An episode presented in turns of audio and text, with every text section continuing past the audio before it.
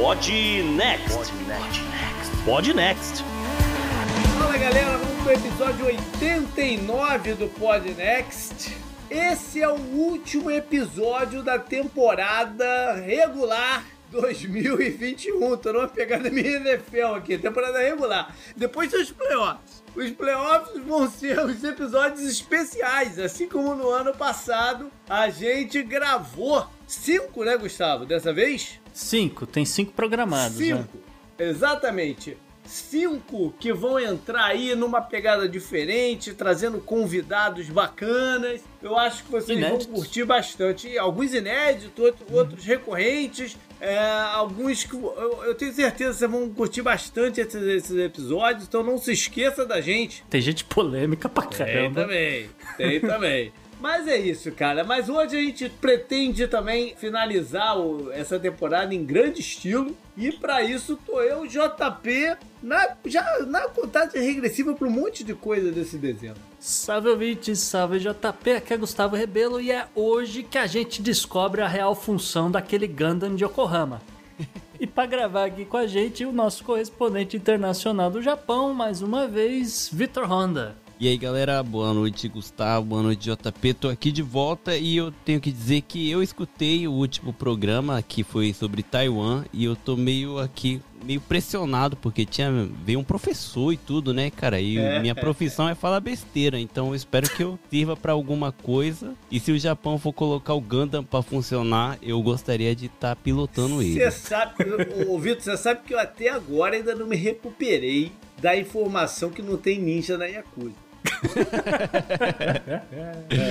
é. Eu tô me, eu, eu acho que depois de tudo isso eu preciso colocar um pezinho nesse mundo. Então eu tô pensando nisso, porque eu tô precisando de dinheiro, aí, tô precisando aí, melhorar aqui, deixar uma fortuna. Aí fica tá bom que a gente vai dizer que a gente tem um correspondente internacional na Yakuza. É. é. Não, eu acho que é bom deixar em off pra ser meio pegada espião, sabe? Aí fica mais maneiro, né? É, não. Então vamos embora pro programa que tem bastante coisa aí. Vou ter coisa pra caramba, bora pro programa, JP.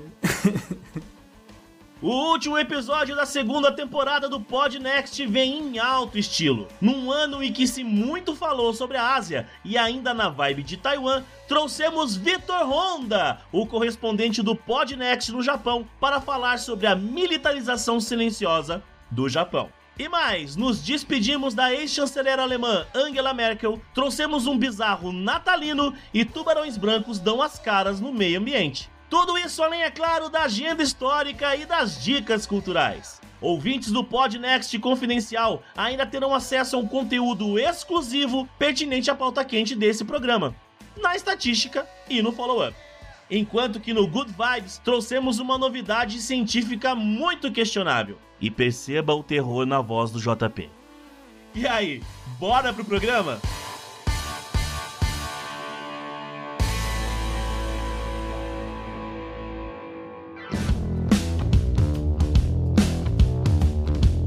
Galera. Lembrando que nas férias vamos municiar o Confidencial, nossa comunidade no Sparkle, para colocar coisas que a gente bate o olho, sabe que não dá para esperar até o programa voltar né, ao seu formato regular. Então fique de olho lá. Você tem um mês né, para assinar o Sparkle e decidir se quer continuar ou não. Dê uma chance lá pra gente, como que a gente sempre fala, né? Quem não deu, dê uma chance lá pra gente, veja que tipo de material que a gente coloca e é uma coisa sem compromisso. A qualquer momento durante um ano você pode também cancelar. Então vamos lá, galera, esteja perto da gente nesse período de férias e bora lá até a temporada 3.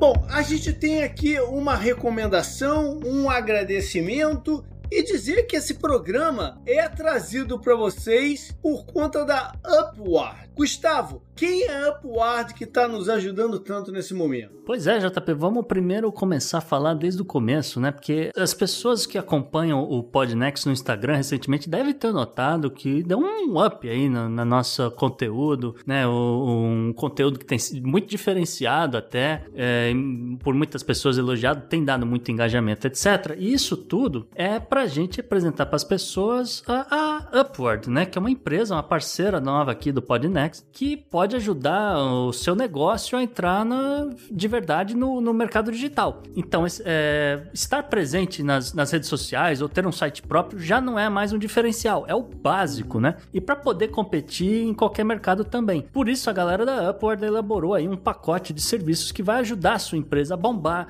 implementando estratégias de marketing digital. Eles são uma agência completa com pacotes que abrangem áreas de comunicação e design, gestão de tráfego. Por isso, eles também podem atender demandas relacionadas a branding, identidade visual, que é uma coisa que eles trabalharam muito no Podnext, diga-se de passagem. É, social media, copywriting, interação, é, interação online, monitoramento de, de métricas, estruturação de campanha de anúncios no Instagram, Google, YouTube e outras necessidades, né? Inclusive, eles também contam com uma equipe multidisciplinar, JP, né? Que pode atender a demanda de uma empresa que, por exemplo, queira se posicionar na Flórida, então precisa ter um, um vamos dizer, produzir uhum. conteúdos em inglês ou espanhol, esse tipo de coisa. Pra visando, visando esses mercados. Visando esses mercados, América Latina, Flórida, etc, né? Uhum. Nós somos clientes dele e quem, como a gente falou, é, você pode notar o trabalho deles já no Instagram, algumas vezes no Twitter, que o Instagram tem mais conteúdo mesmo, né? É onde a gente escolheu, né? Conversando com os caras, onde a gente escolheu investir, né? E assim, o trabalho dos caras é fenomenal, né?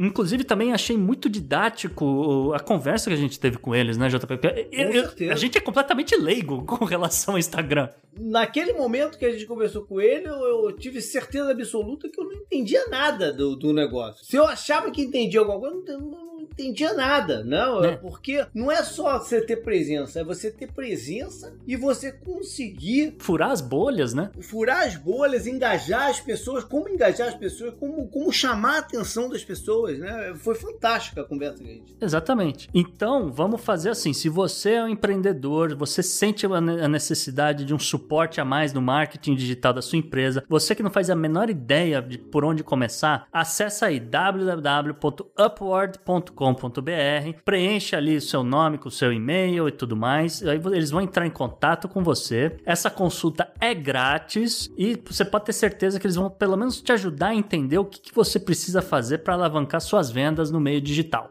Exatamente. E mais uma vez falando, www.upward.com.br. Esse link vai estar também no nosso post do episódio e vai ficar no, no, nos posts dos episódios de agora em diante. Exatamente.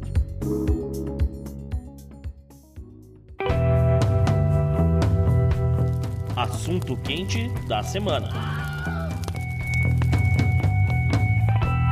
O assunto de hoje então é Japão, mas mais especificamente a gente vai falar da questão militar japonesa que tem um monte de entraves para ela acontecer. É um sonho de boa parte né, dos políticos japoneses por um bom tempo. A gente cantou um pouquinho essa bola na saída do Abe, né, que quem, quem viria no lugar seria uma prioridade. E isso tá aí se desenhando acontecer. Vamos entender então por que, que eles não têm, o que, que eles estão fazendo e para onde essa bagaça vai. É isso aí, JP. Então, é, vamos começar aqui já falando aí um pouco, um pouquinho de história, né? Uhum. Porque, assim, o, o, o, militarismo japonês ele foi desacreditado, né? Eles o, o, japonês ele tem muito de, de esse negócio de mágoa, né? O Victor às vezes pode falar um pouco sobre isso, porque eles, eles perderam, eles fracassaram é, é, nesse, na Segunda Guerra Mundial e depois eles se viram ocupados por bases americanas, né? É uma influência muito forte dos Estados Unidos aí no pós-guerra e tal, e isso tudo pesa, acho que muito no, no, no inconsciente japonês. Eu não, não sei se às vezes o Victor tem alguma informação. Na verdade, cara, é engraçado porque o pós-guerra provavelmente mexeu muito nesse ego japonês, né? Eles devem, na época, devem ter ficado magoados e tudo, mas hoje em dia o japonês é o maior puxa-saco de americano.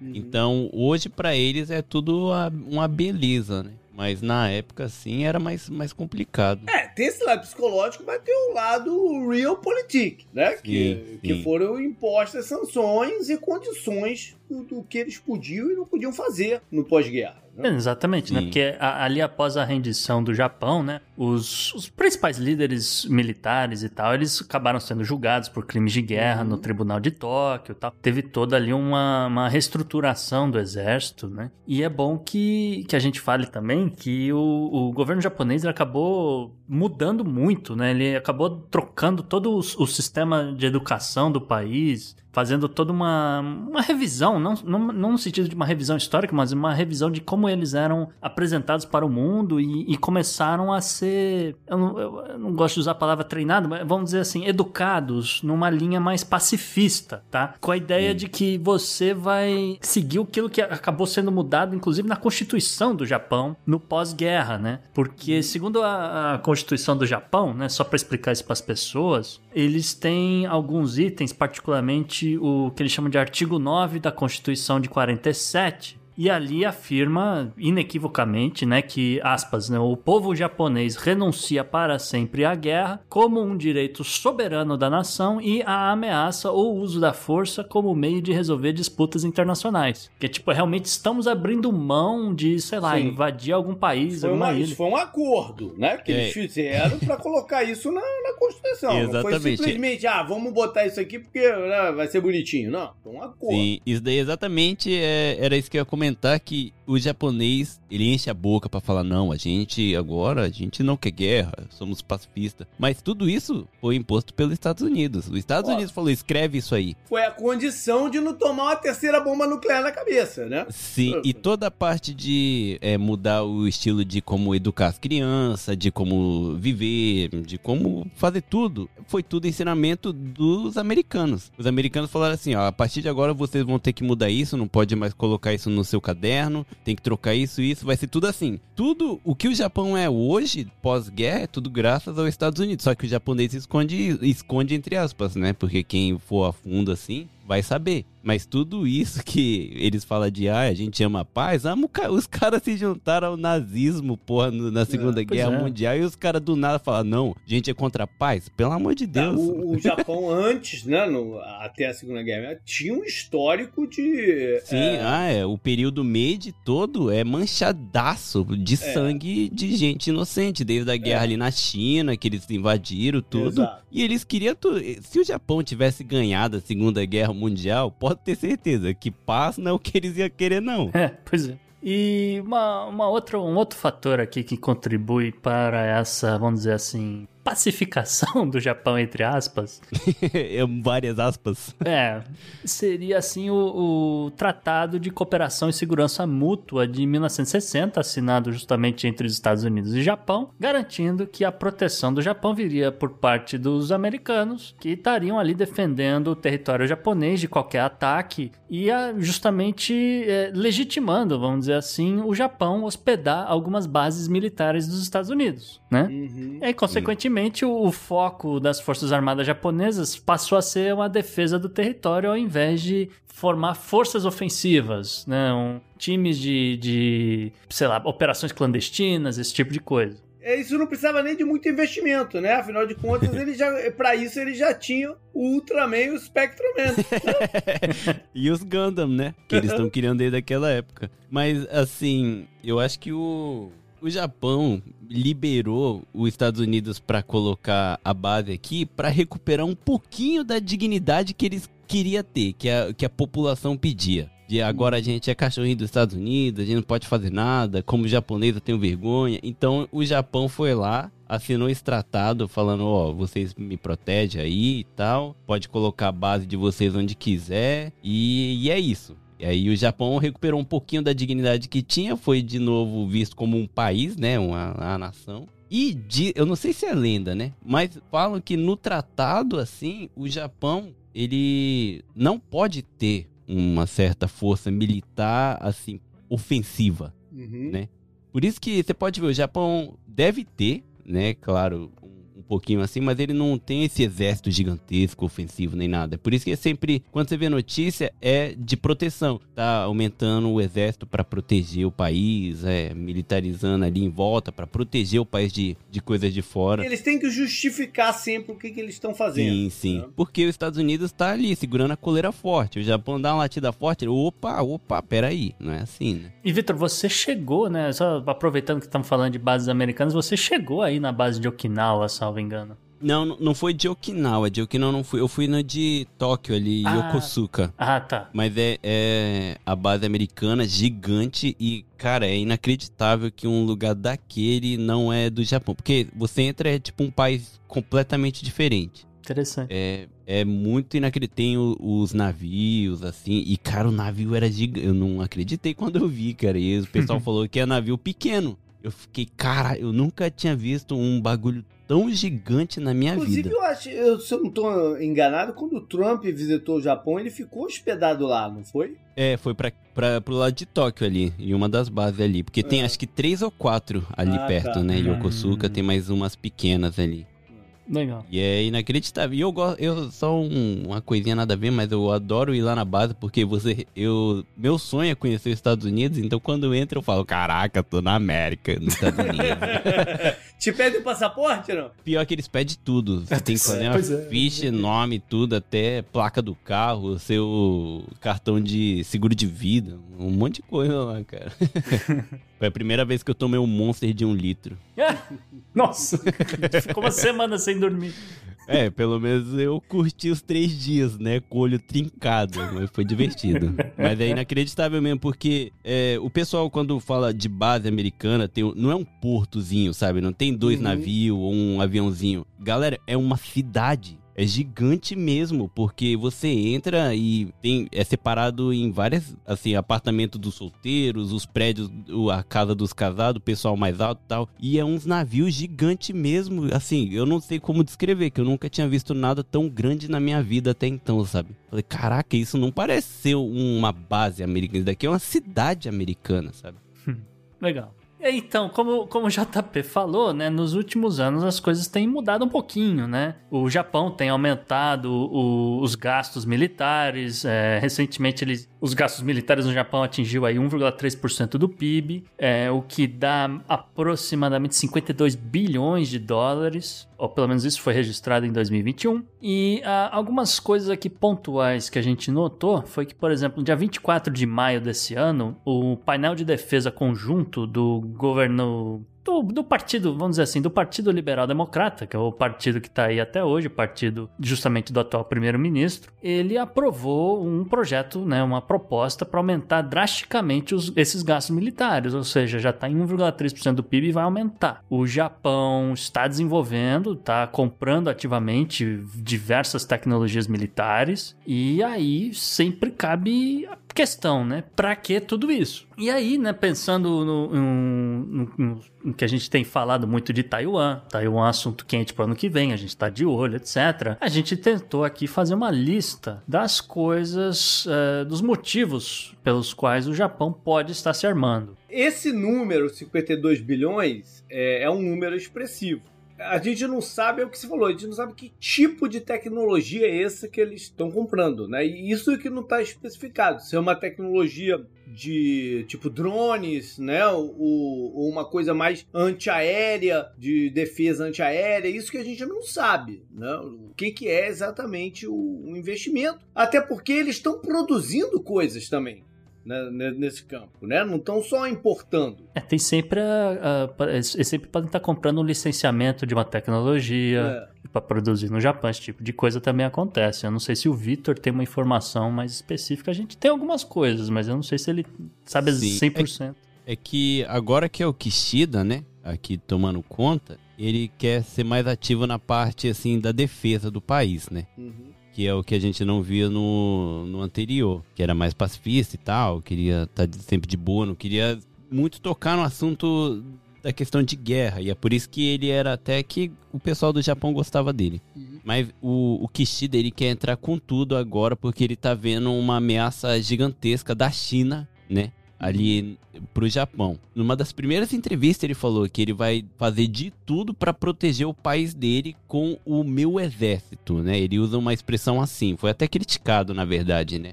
É, porque é, é, muito exército. forte, né? É, é, forte pra caramba você falar É, porque isso. o nosso exército é o quê? A última vez que você estou isso foi na, no período Meiji, no Império Japonês, sabe? Então uhum. é uma parada forte, então ele foi criticado, assim, de uma forma bem... Só que, por outra parte, uma grande parte do Japão falou, não, é isso mesmo, a gente não a gente não pode perder esse orgulho japonês, a gente não vai perder pra China, a gente tem que se. Não pode ficar para trás dos outros países, sabe? A China tá ficando cada vez maior nessa parte do exército, né? Investindo muita grana na parte do armamento e tal, e, e o japonês fica tipo, e a, e a gente? Uhum. Então ele veio com tudo, né? É, então, só para tirar aí logo outras possíveis ameaças aqui da, da área, né? Vamos falar logo de Coreia do Norte, que Sim Japão, não sei, não sei se é o feeling do Victor, mas assim, a Coreia do Norte lança míssil de vez em quando porque falta comida. Eu não sei se há preocupação alguma com relação à Coreia do Norte. É, e é o único lugar, e é, é a única direção que eles podem lançar algum míssil, na verdade, para fazer algum barulho, né? Sim, né? Em sim. direção ao Japão. Não, e o triste é que parece que você tá vendo aquele desenho, sei lá, do Papa Légua, sabe? Que nunca dá certo.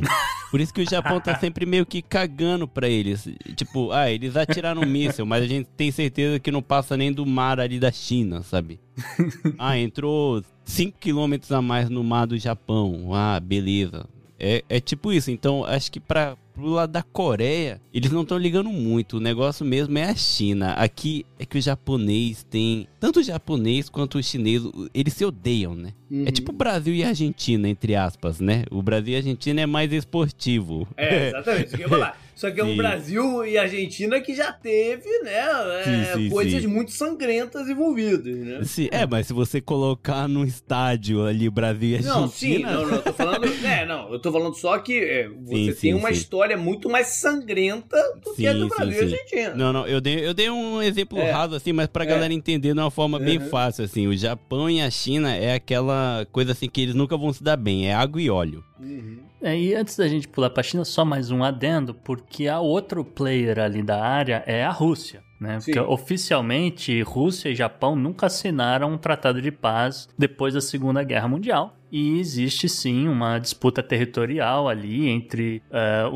os vizinhos, né? E que é part... é anterior até a Segunda Guerra Mundial. É, exatamente. A disputa que... territorial vai da guerra Japão-Rússia, no comecinho do século XX. É, e tem a ver com a, a, a ocupação das chamadas Ilhas Kurilas, que o Japão uhum. diz que é deles. É, os russos dizem que é deles e uh, fica assim meio que no ar, mas também acho que o, o lance aqui da Rússia é o mesmo do lance da Rússia na Europa. Olha, eu quero vender gás natural e petróleo pro Japão. Se o Japão continuar comprando da gente, pode até ficar com essa ilha aí que eu não uso para nada. Eu tenho Sibéria gigantesca aqui. Por que, que eu quero uma ilha, né? Sim, a parte da Rússia, eu não, eu não sei até onde vocês sabem assim, né? Mas quando eu tava estudando a parte da história do Japão, eu achei bem interessante. É ainda mais por causa da guerra, né? Uhum. É, essa questão das quatro ilhas que o Japão quer que quer de qualquer jeito de volta da Rússia. Vocês têm uma noção assim do que, que aconteceu? De por que, que a Rússia tá com essas, com essas ilhas? Não, explica aí. Então, é, cara, é uma parada muito louca, porque o Japão já meio que tomou conta ali daquela área ali, da, das ilhas todas, até a beirinha ali da Rússia, sabe? Uhum. As ilhas todas eram do Japão durante um tempo. Uhum. Aí na Segunda Guerra Mundial, até a Segunda Guerra Mundial ali, o Japão tava ainda com uma boa parte. Aí quando ele perdeu, foi assim, o problema é aí. O anúncio do imperador de rendição foi no dia 15 do mês 8 de 1945. Eu vou falar mês 8 porque, desculpa galera, eu cresci no Japão e aqui a gente fala de número, eu nunca sei falar em português. Então é agosto. o anúncio do imperador de rendição, que foi pro, pra, pro país inteiro, foi no mês 8, dia 15. Só que o tratado de paz que o japonês foi lá e assinou só foi no mês 9, dia 2. Hum. Então, o, quando o, teve o anúncio, a Rússia, que já tinha a intenção de invadir o Japão, falou: é agora, não tem ninguém esperando, vamos invadir. Então eles veio descendo. Uhum. Veio descendo, veio descendo. Então eles conseguiram tomar ali, não sei se em português muda o nome, mas chama Kunashia e Etorufu.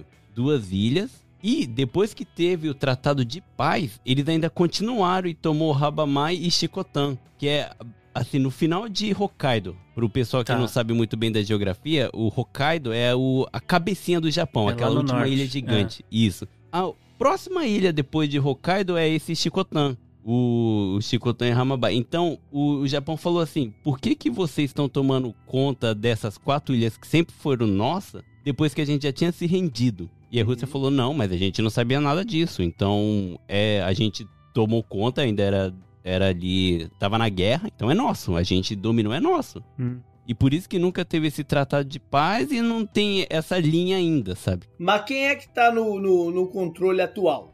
Que o A governa? Rússia. O, a É a Rússia, é a Rússia. A Rússia usa isso como chantagem Uhum. pro Japão, né? Tipo, a gente tá aqui, então, que nem o, o Gustavo falou, né? Do gás natural que a Rússia quer vender. Ele fica assim, ah, vocês querem gás natural? Vamos puxar um tubo aqui gigante, só aí eu te devolvo duas ilhas, pelo menos, e vocês têm o gás natural aí pra vocês e a gente tem o nosso lucro aqui, sabe? Só que o Japão fica assim, não, não quero duas, eu quero as quatro. As quatro sempre foram nossas, não tem nada a ver isso, a gente já tinha se rendido. A quatro ilhas vai ser mais caro. Sim. É, mas sabe que isso é uma parada interessante, porque é, é, é, é, isso é economia, economia one-on-one, né? Que os Uhum. caras chamam aqui, um a um, a um. Você tem períodos de que o, o mercado tá comprador e o período que o mercado tá vendedor. O Japão tem que aproveitar um período que o mercado tá comprador pra pegar as ilhas de volta. Uhum. Mas pra Entendeu? vocês É. verem como o Japão é um, um bagulho muito doido, teve uma época que teve um. é, conversando com o pessoal da, da Rússia, eles deram uma ideia assim. Por enquanto vocês me devolvem só duas e a gente assina um tratado de paz e puxa uma linha aqui Hum. e a gente começa a, né? Hum, gasoduto. É. Diz uma linha de É. Isso. Eu te vendo as coisas, eu compro as coisas de vocês, tá tudo bem. Aí tava beleza. O Putin falou: Ô, beleza, tá de boa, vou segurar meu urso aqui, não vai matar nenhum de vocês. Só que aí mudou de, novo e foi, foi e tirou, que é o. Não sei se vocês lembram o japonesinho que ficou. Caramba. Com um tempão. E ele colocou uma mulher pra tomar conta desse assunto Japão e Rússia. E ela era filha do cara que tava tomando conta do assunto Japão e Rússia antes disso. Ah. E o cara tinha uma ideia assim de, se não for as quatro eu não quero nada. E a ideia que o cara tava tendo no momento era de me devolve as duas primeiro, a gente assina o tratado de paz, tudo bem. Ela falou assim, nem a pau, que se f... Esse tratado. O meu pai lutou pelas quatro, então eu quero as quatro. Então nunca foi pra frente, sabe? Hum. Quando achava que ia resolver o assunto, não resolvia. O problema é o seguinte: quem é que tá mais desesperado? Desesperado talvez não seja o termo, mas quem é, quem é que tá mais. Né, é, a Rússia precisa mais vender ou o Japão tá precisando mais da energia? Essa que é a parada, entendeu? O pior de tudo é que é os dois, né? É o dizer, dois. é um pouco aí, dos dois. Aí, o- aí, aí fica no dois, no duas ilhas pra cá, duas pra lá mesmo. Sim. É, porque o Putin tem noção. É, o Putin tem noção que o mundo tá mudando a matriz energética, daqui a Pois pouco é. ele, vai, ele vai ficar com o mico na mão, petróleo e Pois gás. é. E o Japão, tá, é, tudo é muito caro. O Vitor é prova de que tudo é muito Aham. caro. Sim, Se é, baixar não, o custo da energia, qualquer centavo já é. Nossa, dispara o PIB. Não, por exemplo, se, se a Rússia lá resolver o problema Ucrânia, esquece o Japão. Eles vão falar essas quatro ilhas é minha e vão tomar no copo, É isso que vai acontecer. Até, até, é isso que mas isso também o Gustavo tá falando. Até chegar ao ponto que, no- que a demanda pelo produto deles vai estar menor. Exato. E aí eles estão com o pepino de volta na mão, entendeu? Então, é. é- É. Sim, Mas é muito doido, né? Porque a Rússia, a Rússia é tipo aqueles. Como eu posso dar um exemplo do marido da, da época das cavernas, que pra demonstrar amor batia na, na parceira, sabe? Porque os malucos estão colocando lança-míssel na beira aqui do Japão, de tipo, É isso "Olha, que eu não, a gente tá aqui só de boa, a gente tá aqui só precaução. Precaução porque, cara, o Japão mal tem exército ali em Hokkaido, tipo, tem um pouquinho, o resto tá lá embaixo, sabe? É, vai, que, vai que vocês compram o arsenal dos russos, vai ver que é, é demonstração. Eles estão fazendo um... É, que, olha, com- passa um míssil da é Coreia. ruim deles entendeu? comprarem. É ruim deles comprarem do russo. Pois é, eu acho que é impossível, mas é. A, a, a leniência, vamos dizer assim, americana tem limite. Né? Exatamente, é o que eu ia dizer, mas é, acho que a ideia é, olha, de repente a Coreia do Norte joga um negócio aqui, a gente joga o míssil falar, explode e fala, ó, de nada aí, Japão, ó, salvamos tua pele dessa vez.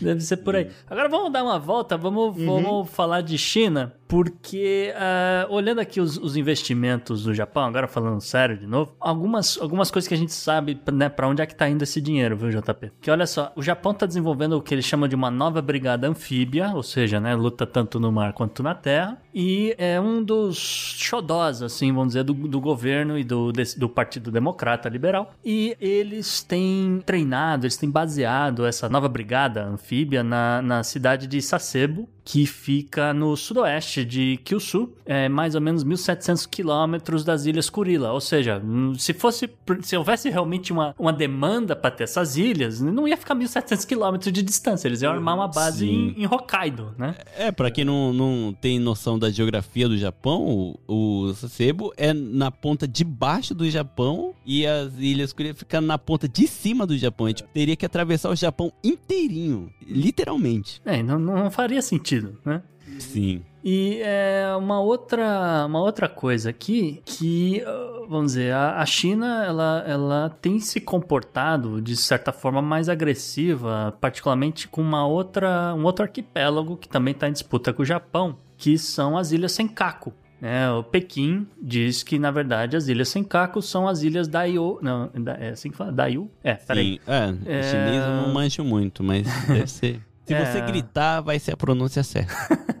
Pequim, então, é, se chama as Ilhas Senkaku de Ilhas Dayu, e eles, justamente ao contrário das Ilhas Kurila, as Ilhas Senkaku estão sob a administração do Japão desde os anos 70. Isso é, é, engraçado falar porque quando fala anos 70 é tipo ontem, né? Quando a gente fala de história, anos 70. E isso é muito engraçado porque tanto a China quanto o Japão, os dois ignoraram essa ilha durante toda a existência dos dois, sabe? Tipo, ah, não tá no domínio de ninguém. E a ilha Senkaku só foi se tornar domínio de alguém quando um, um japonês, um certo rapazinho ali, chegou no, no pessoal aqui do, da grande escala, do escalão Falou, gente, já que a Ilha Senkaku não tem ninguém, me dá o terreno que eu quero montar uma empresa, eu quero fazer uma coisinha lá. E se já que não tem ninguém, eu vou lá e faço as coisas sozinho. E o Japão segurou isso durante 10 anos, porque eles ficaram estudando durante 10 anos se realmente era uma ilha sem dono, né? E quando o Japão teve a certeza que não tinha ninguém dominando ali, ele falou: beleza, tá aqui a ilha para você e tal. Aí eles foram pegar a ilha e deixou como domínio do Japão. E tem até uma carta da China é, que o Japão ajudou. Nessa mesma ilha, teve um, um, barco chinês que naufragou. E os moradores, que era uma ilha, era uma vilazinha pequena que estava ali morando em Senkaku, ajudou esse, esses chineses que naufragou ali perto. Salvou todo mundo e mandou tranquilamente para a China de volta. Hum. E a China mandou uma carta agradecendo para o Japão Tá tudo escrito isso, tem documentado, falando assim, a ilha Senkaku da, do arquipélago japonês, dali de Okinawa, não sei o que, ajudou os japoneses e aqui tá o nosso agradecimento. Então, a China ali admitiu que aquela ilha era do Japão, eles têm esse, esse documento. Uhum.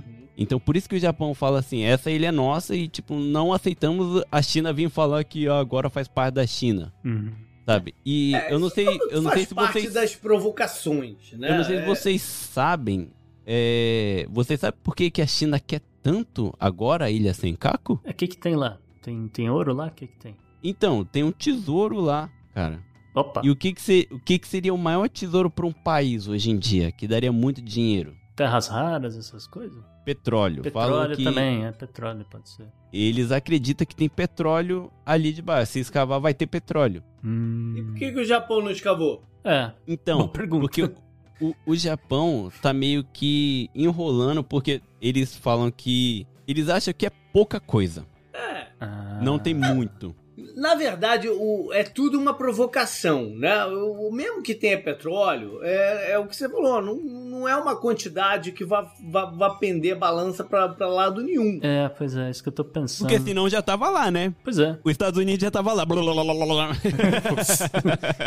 Exatamente. Com certeza.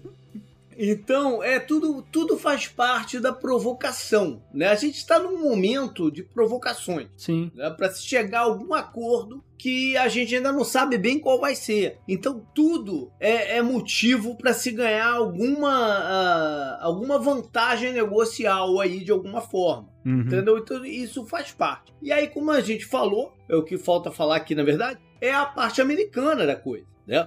Por que que interessa aos Estados Unidos nesse momento que o Japão eh, se militarize? Pô, porque, em primeiro lugar, porque os Estados Unidos vai vender coisa pra caramba, né, JP? Ó, Esse é um ponto. Só para registro, né, a gente sabe que o governo japonês comprou 42 caças F-35 dos Estados Unidos. Uhum. Existe um- uma compra também de mísseis de alcance médio, né, de mil quilômetros, até mil quilômetros, perdão. E a gente Uhum. sabe que Okinawa e Taiwan estão a menos de 700 quilômetros, então fica aí a dica porque que mil, mil quilômetros é o suficiente. E eh, o Japão também está reformando pelo menos dois destroyers eh, da classe Izuno para virar porta-aviões de leve, o que chama de porta-aviões leves, né, de apoio. Também com tecnologia americana. Então, isso é uma parte. Aí tem mais duas partes. Uma outra que eles, eles não precisarem colocar tanto dinheiro nessas bases, porque a gente sabe que está esquentando ali a, a região, como a gente falou no, no programa passado,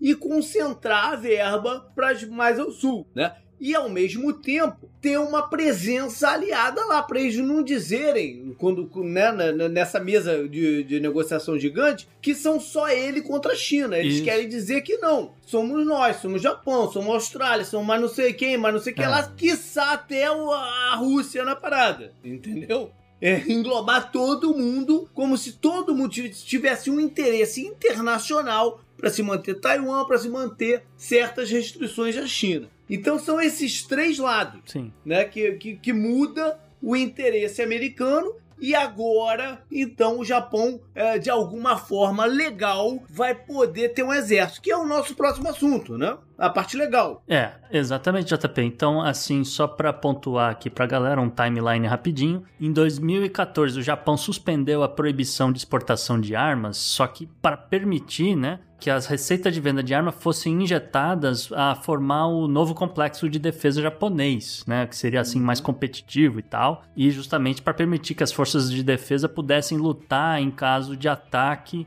ou para apoiar né, as forças de um, de um outro país aliado. E aí você está falando de um, de um grande né, complexo aí. Estados Unidos, Inglaterra, Austrália, Guam e ilhas não sei o que, ilhas não sei o que lá, que vão entrar nesse, nesse complexo. Um outro detalhe aqui é que o, o governo japonês, ele justamente né, percebendo essa ameaça chinesa, diminuiu um pouco o envolvimento dos Estados Unidos, né? O- os Estados Unidos têm um, um orçamento militar gigantesco, né? Isso todo mundo sabe.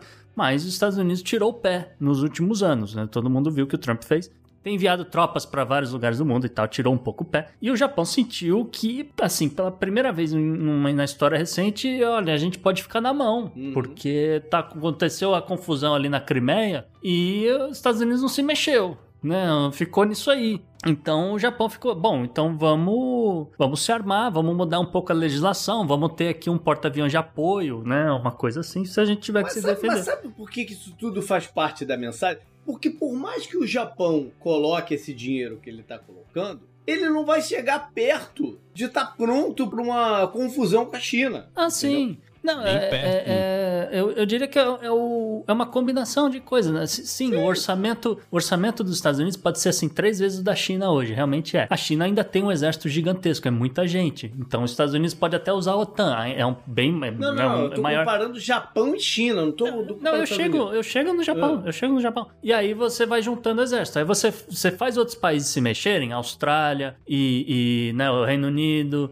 e, e Japão, isso e aquilo. Aí de repente você tem um orçamento militar que não é só três vezes maior do que o da China, é quatro, cinco vezes mais. No, no War, no jogo de War, No jogo de uma War, é carta, é isso que eu tô não tinha uma carta que era todos contra o exército X, vermelho? é, tem, né? tem um negócio desse. É por aí, é isso mesmo. É, eu acho que essa que é a ideia, que olha, é, se eu não sei onde é que eles vão atacar primeiro, mas se atacar aqui, eles vão, vão sofrer baixa e vai dar tempo de chegar alguém pra me apoiar. E eu tenho a ajuda dessa galera toda aqui que tá em volta. Então, eu acho que essa que é a ideia. E a gente pode ver essas mudanças significativas, na, principalmente pela parte da, da legislação, a partir agora de 2022. Porque, como o Vitor citou, o discurso do Kishida foi muito forte e é, espera-se que ele faça reformas em pelo menos três documentos principais que estabelecem essa ideia de que o Japão é um país pacifista, que isso que aquilo, né? É, o que a gente tem chamado de, na verdade, isso é parte do projeto de militarização silenciosa do Japão, que seriam mudanças no, no plano de estratégia de segurança nacional, nas diretrizes do Programa de Defesa Nacional e no Programa de Defesa de Médio Prazo. Todos esses são planos que, o, que divulgados pelo Japão, etc., que diz, não, isso aqui é tudo para defesa, não sei o quê. E aí, com uma linha ou duas de texto, você fala, olha, mas se a gente tiver que fazer um ataque preemptivo, a gente pode fazer, entendeu? E se a gente for fazer, vai ser assim, assim, assado. E por aí Isso vai. é uma parada muito pra... É só pra quem é cego mesmo, né? Que não vê. Porque os Estados Unidos... Que nem a gente tava falando aqui. O, o Japão é cadelinha dos Estados Unidos. E os Estados Unidos é doido pra ferrar a China. Então, se os Estados Unidos tá falando assim, ó, mete o louco e a gente finge que não tá vendo nada,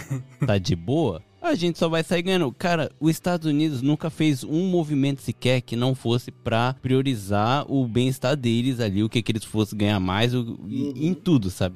Então, o Japão, mais uma vez, tá sendo o pitbull do redneck estadunidense segurando a bandeira ali, sabe? É, numa ma- imagem, assim, fácil, se fosse num, numa foto. O Japão tá fazendo esse papel que ele sempre fez. Vou estar aqui falando que é pra se proteger, mas eu tô me preparando pra atacar. Se ele Uhum. tem um exército ali pronto pra bombardear Taiwan se os chineses chegar perto e outra, né? A China é mais perto que Taiwan ainda. Sim. Se, eu precisar, eu vou lançar a braba. E se a China responder, os Estados Unidos só vai apertar o botão. Sabe aqui, igual a gente vê em filme, do, do Uhum. presidente abrindo um portalzinho, tem um botão vermelho, ele aperta e, e explode o mundo inteiro? É quase isso. Os Estados Unidos está esperando é, isso. Então, mas os Estados Unidos também estão numa posição meio, meio merda. Porque eh, se o Japão ah, apertar, eles conseguem até tirar coisas dos Estados Unidos nesse momento. Sim. né? É, aí é aquela parada do, do quem é que tem a força negocial mesmo, né?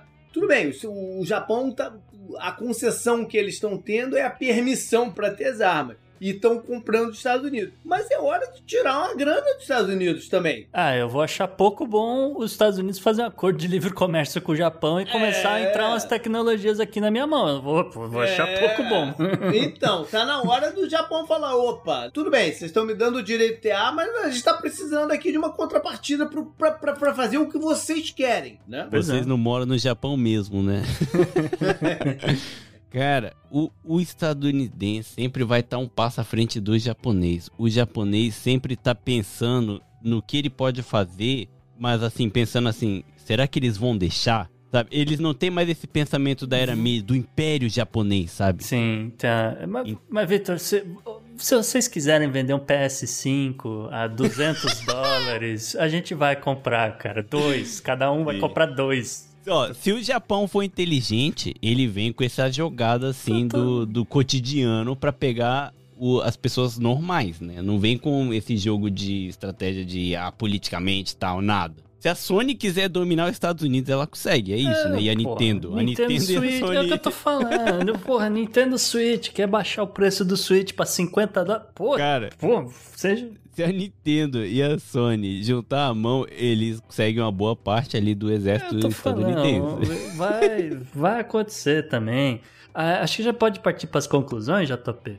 Uhum. né? ah, essa, essa militarização do Japão, como a gente falou, ela tá acontecendo. A escala não é pequena. Assim, o, o Japão, que para quem só, só investe em defesa, estou fazendo aspas com as mãos, o Japão tá entre os 10 maiores orçamentos militares do mundo. E assim, Tóquio tá promovendo essas mudanças, a- as coisas estão acontecendo, tá todo mundo de olho em Taiwan, porque vale a pena lembrar que né, o, o Japão também é dependente de semicondutores, de Taiwan, assim como os Estados Unidos e a China. E assim, é, tá todo mundo de olho. É claro que, assim, o, orçamento do Japão não é, sabe, então, é 10% do, do que é o orçamento dos Estados Unidos, né? Isso é óbvio. Mas tem se aumentado os gastos e estão mudando a legislação, então vai acontecer. É só isso que eu acho que é a minha conclusão desse negócio. É algo para se ficar de olho, principalmente que, como o JP falou, se a gente for fazer algum acordo, vai ter que incluir Japão, vai ter que incluir outras pessoas ali na área, países, outros países ali na área. Só uma observação que eu tava vendo, tava vendo um documentário sobre o assunto. Em 1995, mais ou menos, o Japão tava entre ali o, o segundo, é, entre a luta ali do, com os Estados Unidos, de, o país que mais esticaria o PIB, sabe? Que ia bombar mesmo, ia ficar rico e ia poder investir mais em armamento. Só que o Japão resolveu pelo medíocre. Ele nunca mudou. É uma linha, Sim. assim, sabe? Enquanto os Estados Unidos cresceu absurdamente, a China também, e a Índia, É que o- no, no Japão fala Indo, então não sei se é Indonésia ou Índia. Ah, Cresceu é absurdamente. E o Japão ficou no medíocre. Então, o dinheiro que ele gasta com, com o exército, ali, o que, que ele tá podendo no momento, né? Se teve. Assim, o PIB tá alto e tal, ele vai gastar mais. O Japão continua no medíocre, então ele não tem como gastar. O Japão é um país quebrado. Se vocês pesquisar, o Japão não tem dinheiro pra nada. pô, só o Japão? não, só o Japão, mas o Japão é que assim, falando, é engraçado falar assim, que a imagem do mundo em questão ao Japão é que é um país rico, é cheio de tecnologia, é um país de primeiro mundo. Tá, beleza. Só que o Japão não tem dinheiro pra nada. Ele não tem armamento pra nada, ele não pode nada. Ele tá medíocre desde os anos 90, ele não mudou, é uma linha reta assim, ó. Uhum. Tudo bem que ele não teve a baixa, ele não ficou uma merda, sabe? Uhum. Mas ele também não cresceu, ele continuou, ele tá nos anos 90, o Japão. Sim. E é por isso que ele tá tendo que comprar tecnologia dos Estados Unidos. Ué, o Japão não é o país mais tecnológico? O pessoal pensa, sabe? Que nem a gente tava falando, brincando, de Sony, Playstation, de Nintendo, pessoal que faz os jogos. E os armamentos? É. Tem alguma coisa estranha, né? Uhum. É, e você vê a China lançando foguete, bo- botando sonda no espaço, não sei o que, mas você não vê exatamente o Japão fazendo a mesma coisa. É, mas a, a conclusão é a seguinte: nada disso precisava estar acontecendo se Godzilla resolvesse sair do, da hibernação, né? É Se verdade, saísse da cara. hibernação, nada disso precisava ter É, acontecido. ou, uma invasão alienígena, alguma coisa assim, realmente. Cara, eu não sei se o pessoal me conhece, mas eu sou muito time Godzilla, porque o Godzilla ele é contra a armamentação, ele é contra toda a arma nuclear. Ele só acorda porque ele fala assim: caralho, já, ó o Japão criando arma nuclear, puta que pariu, vou ter que destruir essa porra de Tóquio e Osaka de novo. É por isso que eu sou Team Godzilla, velho. Tem que acabar mesmo, cara. É que nem. Antes da gente começar a gravar, eu fui na apresentação da minha filha aqui na creche. Que nem eu tô falando aqui do Japão e a gente tá falando de guerra, assim, que pode acontecer aqui no Japão. Cara, falar de guerra é muito interessante quando a gente fala, sei- sei lá, da Primeira Guerra Mundial, Segunda Guerra Mundial, porque foi lá no passado e mudou o mundo e a gente sabe que não precisa mais dessa Uhum. porra pra gente viver em paz. Pra mim, falar de guerra hoje em dia é uma parada, assim, assustador, porque dá medo demais, né, cara? Porque é uma parada que você pode morrer em questão de segundos. Você nem sabe. A China atacou e caiu na minha cidade e eu morri. Esse é assunto pra outro Podnext, mas você tá, tá completamente correto. Eu É, concordo guerra, com você. é, você tem tudo razão. A guerra só tem glamour no livro de história mesmo, no, no cinema. Galera fala em guerra e genocídio hoje em dia, relativa, relativiza muito essa coisa, mas não, não, não é por aí, cara. É, É, uma é parada terrível. louca, né? Você, você escuta assim, nossa, eu adoro esses livros de guerra que é fascinante. É fascinante porque você não morou na época, né, É. cara? Você não tava no É. Japão ali em Tóquio, você não tava Falta ali em comida, Okinawa. se você não tá lutando, falta comida. né? Se você tá Sim. lutando, falta comida, água, etc. É, é terrível, Sim, cara. é, Não, é uma não parada assustadora. Tomara que o Japão tenha a cabeça fria e que o Japão saiba jogar esse jogo, né? Exatamente. Eu espero que o japonês realmente acredite aí nessas leis que eles criaram e que eles realmente sejam o país da paz. Isso Em nome de Godzilla, amém. Up next.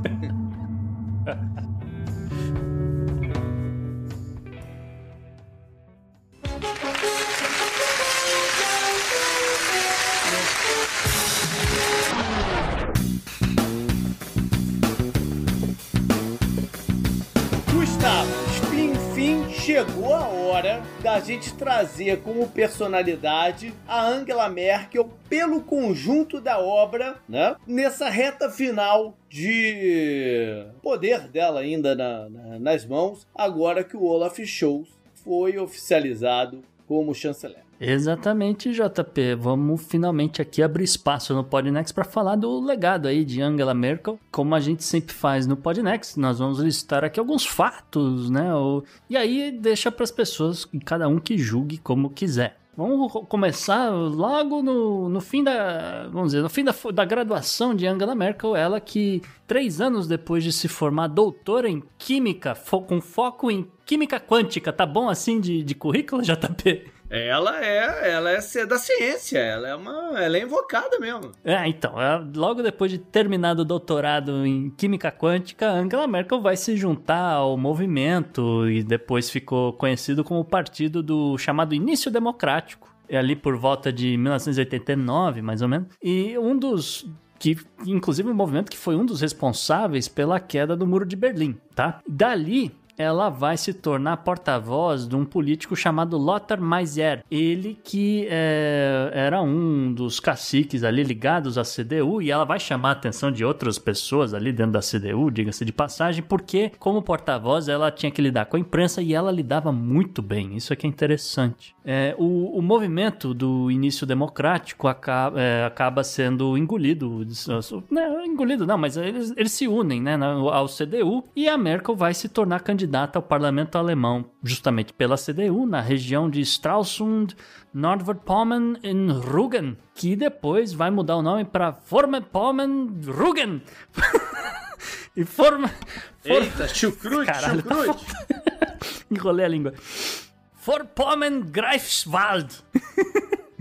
E Merkel vai se reeleger por essa região por pelo menos sete vezes. Uma vez eleita na, pela primeira vez em 1990, Merkel vai ser nomeada ministra das Mulheres e Juventude, né, parte do, do governo Helmut Kohl, que chamava, se referia a Merkel como My Nation, né, minha menina. Em 1994, Merkel vai se tornar ministra do Meio Ambiente e da Segurança Nuclear. Uh, dali, ela vai acabar criando, na, junto às Nações Unidas, a, a ideia da COP, e justamente ela vai se despedir na, na COP26. Faziam exatamente 20, esse tempo todo aí, desde de que ela, ela foi uma das pessoas que criou esse evento, né? Essa ideia de você juntar membros de vários países para discutir a sério metas para o meio ambiente. E como ministra do Meio Ambiente, ela também era responsável pela segurança nuclear tá? E, e parte da, da experiência dela nesse ministério vai surgir ali, uh, vamos dizer, uh, alguns planos de governo que ela vai usar depois no futuro. E ali também é onde ela começa a ganhar projeção nacional. No ano 2000, ela vai se tornar líder da CDU, que naquele momento era oposição na Alemanha. Sim, o partido atual, né, o Social Democrata, que estava no poder. Isso, é o governo Gerhard Schröder. Schröder. Uhum. E uh, pelo menos até 2000 2005, né, até ela se tornar chanceler da Alemanha, sendo que ela né, quando ela assume essa cadeira, ela se torna a primeira pessoa do leste alemão a tomar o, né, assumir como chanceler, e ela também se torna a primeira mulher. Isso foi muito importante, JP, porque aí, aí a gente entra na questão da representatividade, que é uma das teclas uhum. que a gente bateu pra caramba em 2021. A Alemanha, é, nesse período que Merkel estava no, no comando do país, esses 16 anos, ela conseguiu, enfim, dar um certo equilíbrio de gênero no governo, né? Uhum. Existe uma participação muito maior maior de mulheres hoje do que há 16 anos atrás. É, salvo engano, é, foi um salto de, de assim, 12% de representatividade para 50%. O negócio está bem equilibrado hoje em dia. Tanto que o, o, governo Olaf Scholz, nessa ideia de manter um equilíbrio, nomeou, a, justamente concorreu com ele pelo cargo de chanceler, a, a Ana-Lena Barbock, né, para o Ministério de Relações Exteriores, além da Christine Lambrecht para o Ministério da Defesa. Parte da coligação para se formar o governo. Exatamente. Fora isso também. Eu sei que existe né, motivos para coligação, mas aqui você poderia escolher quem ele quisesse, né? Podia ser qualquer um do Partido Verde, podia ser qualquer, entendeu? E aí ele pegou justamente duas mulheres para esses cargos de, que são muito importantes para qualquer governo, certo? Agora vamos entrar um pouco na questão do legado, porque Merkel como administradora, né, ela por diversas vezes teve que lidar né, no, vamos dizer, no contexto de União Europeia, é, com diversas crises. E ela conquistou uma certa reputação por ter lidado relativamente bem né? E aí a gente está falando aqui de crises financeiras, então em 2008, 2009, 2010, com questões na Grécia principalmente, também com depois com mais para frente, né, com questões de imigração em 2015. Sim, era um tema delicado, né? E, e, e que ela conseguiu manter um, um equilíbrio, né? Uhum. E, e, isso que vem marcar toda todo esse período dela em todas essas questões, né? É, é, é a imagem de bom senso, de aplicar bom senso na, na, na durante as dificuldades. É, provavelmente pela forma como ela lidava com a imprensa também, né? Que você trata a imprensa ali com um pouco mais de respeito, você passa um pouco mais de confiança e olha, está tudo sob controle. Eu sei que tem muita gente arrancando os cabelos, mas vai dar tudo certo no final. Confia, gente. Então, né, essa ideia acho que de, de bom senso, de imagem de, ó, confia que vai dar certo e tal. E as coisas funcionam, né? Ela também soube segurar a União Europeia, de certa forma, unida no que diz respeito às sanções contra a Rússia. Isso foi muito importante ela também ficou, é, vamos dizer, né, vamos dizer, ela ganhou certa importância por é, conseguir posicionar a Alemanha num ponto economicamente favorável para se recuperar da pandemia. Né? A gente sabe que existem ainda alguns problemas, mas a Alemanha tem dinheiro ali no caixa para qualquer momento, se precisar, injetar e dar um, dar um boost aí na economia, se quiser, etc. Enfim, é, faz parte você saber administrar bem o dinheiro. Uh, uma das coisas interessantes sobre o legado de Merkel é que ela conseguiu unir a Alemanha num tipo de consenso racional do que precisava ser feito, tá? E por conta disso, ela meio que esmagou a extrema direita, né, da representada uhum. principalmente pela AfD, que a gente viu teve ali um surgimento, ganharam algumas cadeiras e agora na última eleição ficaram com quase nada. É, e depois o mesmo acontecendo com a esquerda alemã, representada pelo Link, que era um partido que estava relativamente grande ali no começo dos anos 2000 e hoje está com quatro, cinco cadeiras, né? Sim. Desapareceu praticamente alguns pontos negativos. E aí julga quem quiser. É, Merkel nunca deu uma articulada ali na União Europeia para criar uma visão da onde eles deveriam chegar. Eu, pelo menos é uma das críticas que as pessoas fazem quando comparam ela ao que vem fazendo o Macron, que vem com essa ideia de que, olha, a Europa pode fazer muito mais, pode ter um exército próprio, é, não precisa ficar negociando com o russo, a gente pode ter independência é, energética a partir de energia nuclear e assim por diante. É, enfim, mais recentemente o Macron foi um pouco mais leniente com a, com a Rússia aí por causa do gás natural, mas eu, eu, ele também mudou de ideia com relação à, à energia nuclear, né? Então tem que ver para onde é que vai essa visão dele. Mas enfim, fica aqui o registro que não era muita coisa da Merkel, né? Ela estava ali segurando a galera, né? falando, olha, é importante a economia, é importante a gente estar tá fazendo negócios entre os países e assim por diante. E, e aí todo mundo vai crescer junto, né? Ela. Você sabe que existia uma dificuldade para ela fazer? Não, não querendo amenizar, eu, eu concordo contigo. É, é, é, ela não, não conseguiu costurar essa visão europeia. Claro. talvez pelo background dela e, e, tudo mais, né? Talvez precise de uma pessoa mais nova. Sim, mais energia. Tenha... É, uma coisa não, mais não de. energia, mas que já tenha crescido num ambiente de União Europeia. Ah, entendeu? sim, sim talvez precise de uma pessoa dessa. Mas existe, existe, existe um, uma dificuldade a mais que era a presença inglesa na União, União Europeia para se fazer isso. Talvez. Porque é porque os ingleses não, não, nunca concordaram com muitas das coisas que, que, que se colocavam, né? Existia sim, um conflito de interesse muito grande. Eles agora fora, de repente é mais fácil é, avançar essa, essas pautas. Ah, com certeza. E, e, a ideia de que a França liderar não sei o que também não é uma. não deixa é. de ser uma oposição, porque se os ingleses querem fazer alguma coisa, de repente aí a França pode ser na né, oposição, é. e aí fica nesse. Também. não sai do lugar. Agora, se, se não só tem um, e aí a França pode fazer o que quiser, de repente pode ser mais fácil. Realmente você tem razão. Continuando aqui, né, JP, a Merkel é de certa forma criticada porque ela colocou os, vamos dizer, os principais interesses da Alemanha à frente de algumas questões, por exemplo, de direitos humanos da China.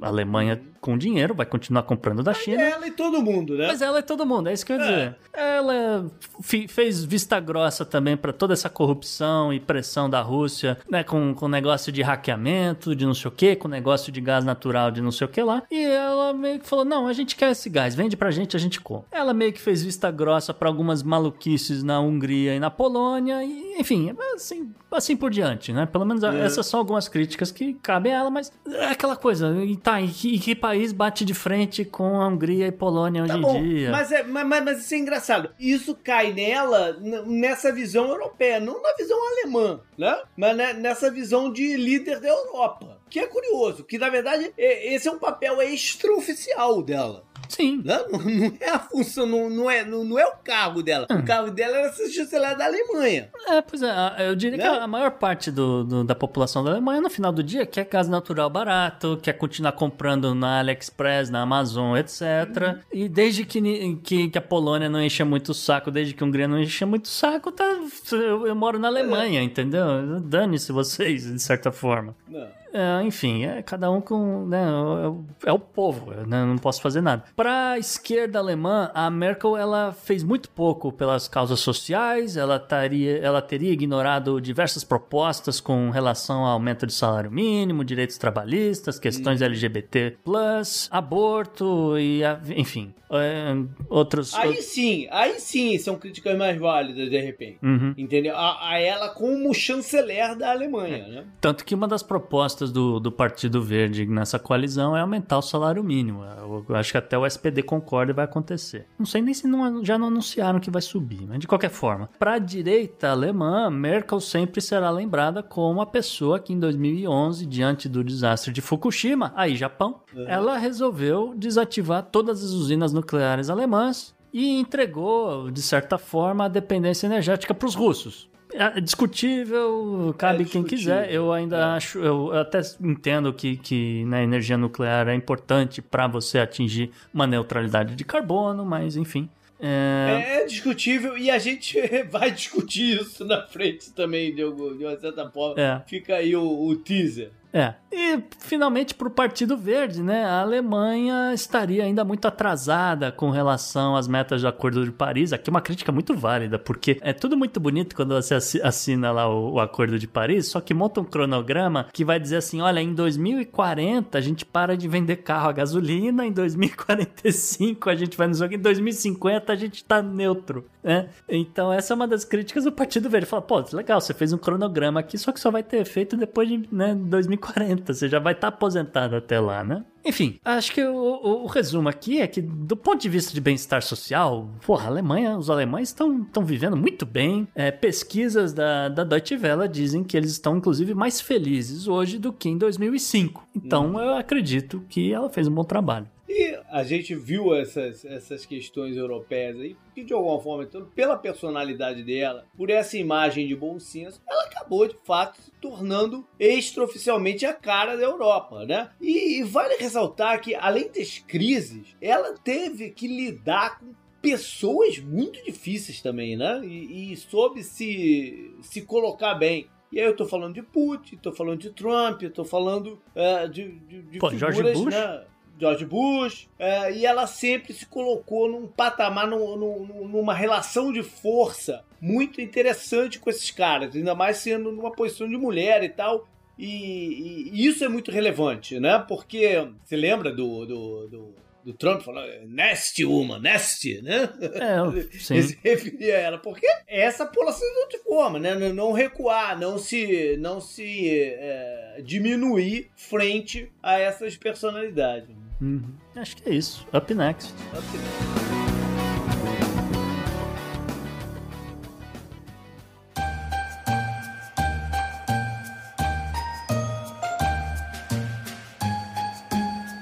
Gustavo, devo atualizar meu currículo? JP, olha só, antes de contar o que, que vai acontecer aqui no Bizarro da Semana, eu particularmente achei que o ano ia terminar com Florida Man, porque eu tinha uma história que caiu na minha mão, um cara aqui da cidade, aqui de Gainesville, ele foi preso porque ele tava com lança-chamas ameaçando vizinhos. Que beleza, que É, beleza. fica, fica a dica.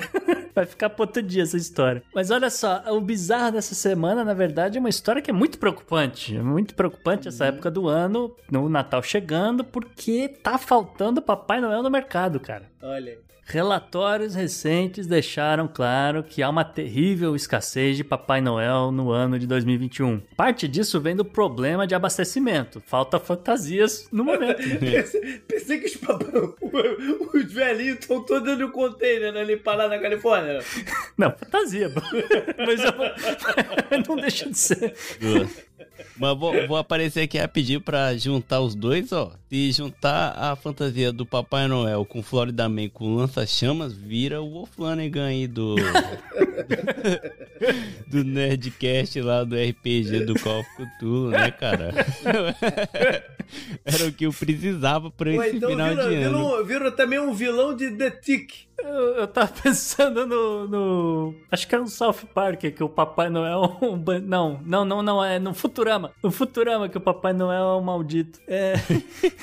Olha só. Papai Noel nunca é uma pessoa boa, né, cara? Ele invade sua casa e deixa um bagulho lá que você nem pediu. Você falou, pô, nem escrevi isso na minha cartinha, mano. Eu queria uma bicicleta, você me deixou um docinho bombom aqui. Porra, tá sacanagem. Ai, ai. Olha só, parte do problema não é só falta de fantasia, faltam artistas, né? Não tem artistas suficientes disponíveis no mercado. E isso acontece porque justamente as pessoas que, né, que justamente se, se dispõem a fazer esse tipo de trabalho, elas acabam sendo populações que estão em risco aí. A gente ainda está É. em pandemia. E geralmente são pessoas com sobrepeso, são pessoas que podem ter diabetes, são cardíacos, né? São pessoas idosas, então pode ter outros problemas associados à idade, esse tipo de coisa. Segundo a empresa Hire Santa, que é justamente uma agência especializada em contratar Papai Noéis e tal, a demanda esse ano é quase o dobro dos níveis de pré-pandemia, tá? Para piorar, algumas organizações, associações de Papai Noel, vamos dizer, os sindicatos de Papai Noéis, vamos dizer assim, eles chegaram, eles relataram que chegaram a perder até 3% do seu efetivo tá? Isso sem contar, né, que parece que várias famílias aí que já estão vacinadas, que estão organizando festas esse ano, etc., eles já estariam aí propensos a compensar o que aconteceu em 2020, que foi um Natal meio xoxo, aquele tipo de coisa, e estão contratando o Papai Noel a rodo, tá? Por conta disso, na verdade, até um, um fator aqui bom nessa história, é que o, o bom velhinho e, e as senhoras Noel tiveram um aumento de salário, JP. Olha só. Ai, olha. Papai Bom, Noel, Papai Noel nos Estados Unidos está ganhando até 250 dólares a hora. Justo, até porque Tô indo pros Noel, Estados Unidos. Papai Noel mal remunerado é um pepino, né? Da, como é dar bronca na criança, tem que não dá, né? pois é. Aí vira aquele filme, né? Não sei se vocês já assistiram o Papai Noel As Avessas. Do... Do- sim. É, eu sei qual é que você tá falando. Cara, é um filme antigaço, É, mano. Qual o nome daquele Sabe cara? por quê? Porra, eu sei que você tá falando, mas qual que é o É nome? um do- filme de 2003. É, É com o Billy Bob Thornton, Billy Bob não é? Thornton, isso. Cara, esse filme é horrível, mas é isso que vai acontecer esse ano. 2020 foi complicado mesmo pra, pra Papai Noel, por, por vários motivos, né?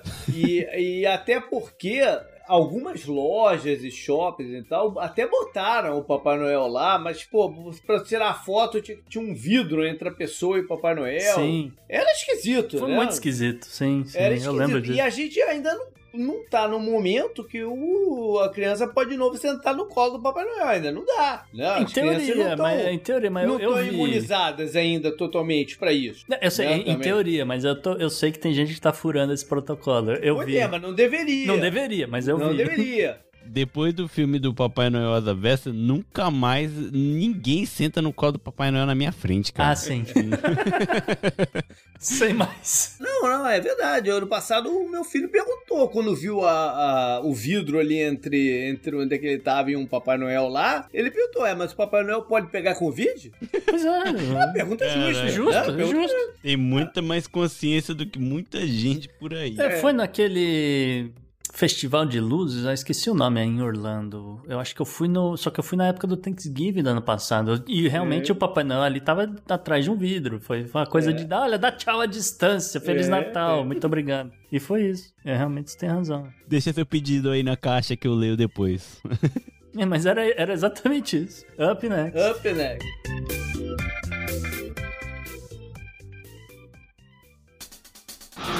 Pela união dos seus poderes, eu sou o Capitão Planeta! Ô, Gustavo, muita mordida de tubarão por aí, não? Pois é, JP, olha só, esse ano de 2021, né, a gente, pelo menos o meu projeto aqui para Colando do Meio Ambiente era falar um pouco mais de questões climáticas e tal. Eu, eu puxei muito esse assunto em diversos ângulos, né, e eu queria trazer mais um, só que que foi, que acabou sendo outro tema recorrente aqui na coluna, que é a questão da biologia marinha, né?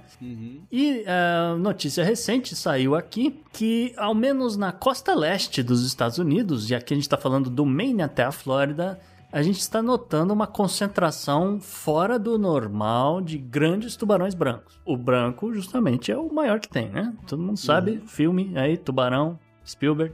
75. Enfim, esses animais estão se movendo aí, né, ao longo da costa, sendo que dezenas deles têm migrado em direções às águas da Carolina do, do Norte e do Sul e também uma parte da Virgínia essa migração para o sul para, no, durante o inverno é parte aí de um ciclo anual, é, né, faz parte né, da, da vida do, do, dos animais, justamente um pouco antes do início da temporada de acasalamento, que vem justamente no fim do inverno, início da primavera, aquele tipo de coisa. Só que com o inverno se aproximando, os tubarões que geralmente se alimentam nas regiões norte, ali, tipo Cape Cod, Nova Escócia, uhum. Newfoundland, ali, tudo por volta ali do Canadá, durante esses meses mais quentes, eles já vinham para o sul. Só que como estão aquecendo as águas, eles estão vindo um pouco mais cedo. Segundo a OSearch, que é uma organização que observa esses animais marinhos, inclusive com utilizando rastreadores por satélite, eles teriam pelo menos 30 tubarões brancos de um grupo de 80 que eles têm é, rastreadores, uhum. é, nesse momento nas costas ali da,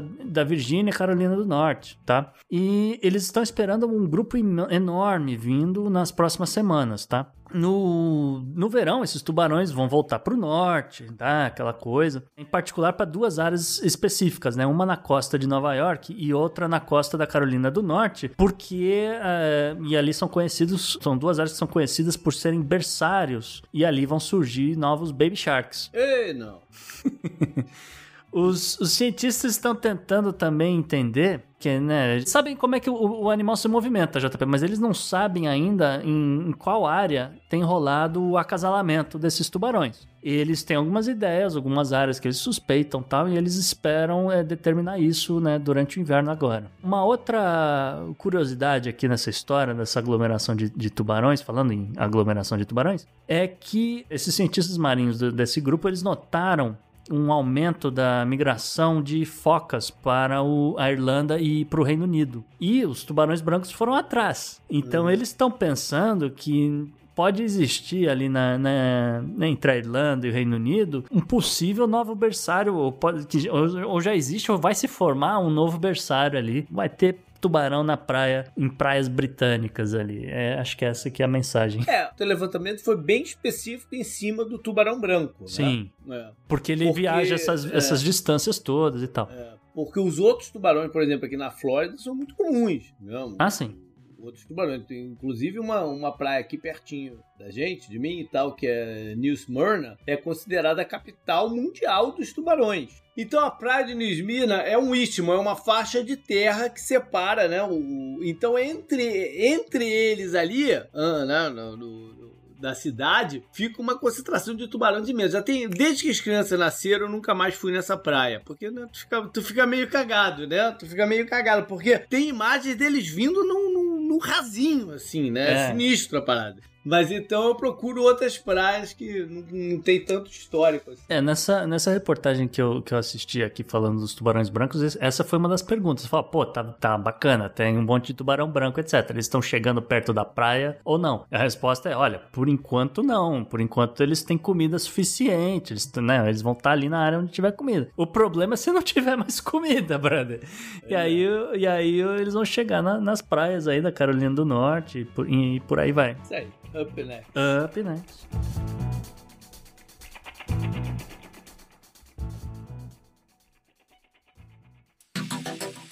Anote no seu calendário.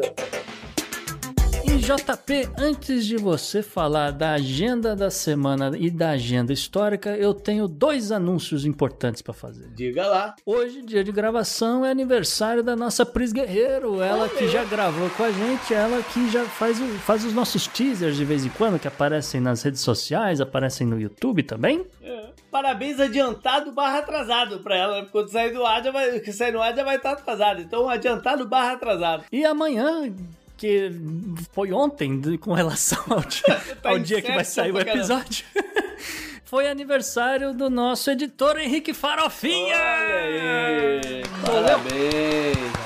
Aí melhoras, hein, rapaz? Saúde, muita aí, saúde cara. pra esse rapaz. É. Ele trabalha demais. Só é. saúde, por favor.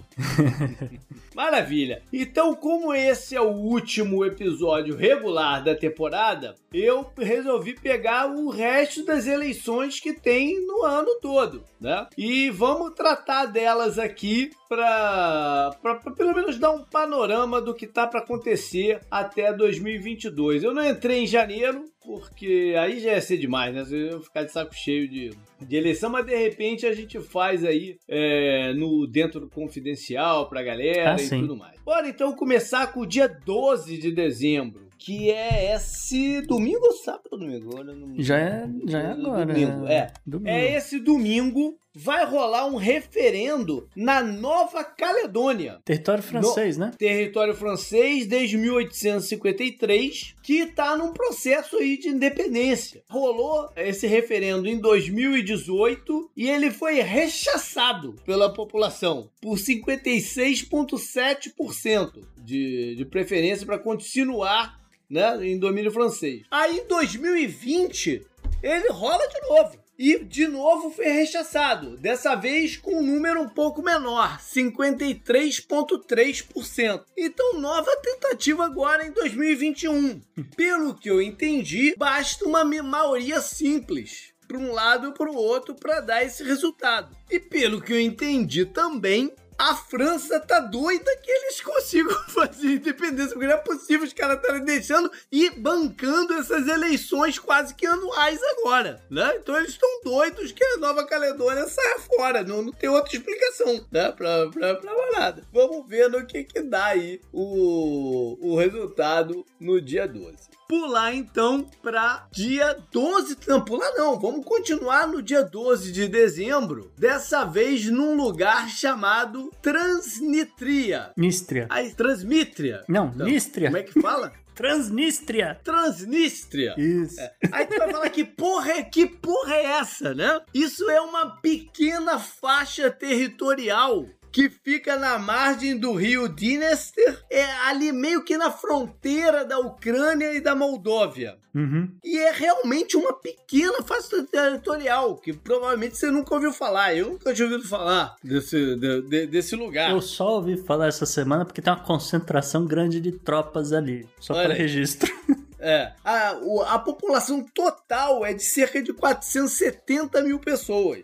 E é um sistema semipresidencialista. O presidente é mais a figura de Estado, né? E o primeiro-ministro quem administra. A eleição é presidencial que vai rolar agora. Aí a gente pula, agora sim a gente pula pro dia 19 de dezembro, aí no domingo da semana seguinte, né? Onde vão rolar duas, duas eleições. A primeira é no legislativo de Hong Kong. E a gente já falou um bocado sobre Hong Kong, especialmente em 2020, né? A gente teve um programa sobre Hong Kong, que até o Tucano participou aqui com a gente. E a gente já sabe, né, que houveram várias mudanças de, de leis impostas pelo governo da China para diminuir a presença da oposição anti-beijingiana uh, no, no, no- no parlamento. Então, o número de cadeiras subiu de 70 para 90 total, mas as que são eleitas de, de forma direta caiu de 35 para 20 Hum. somada com a lei de segurança nacional que passou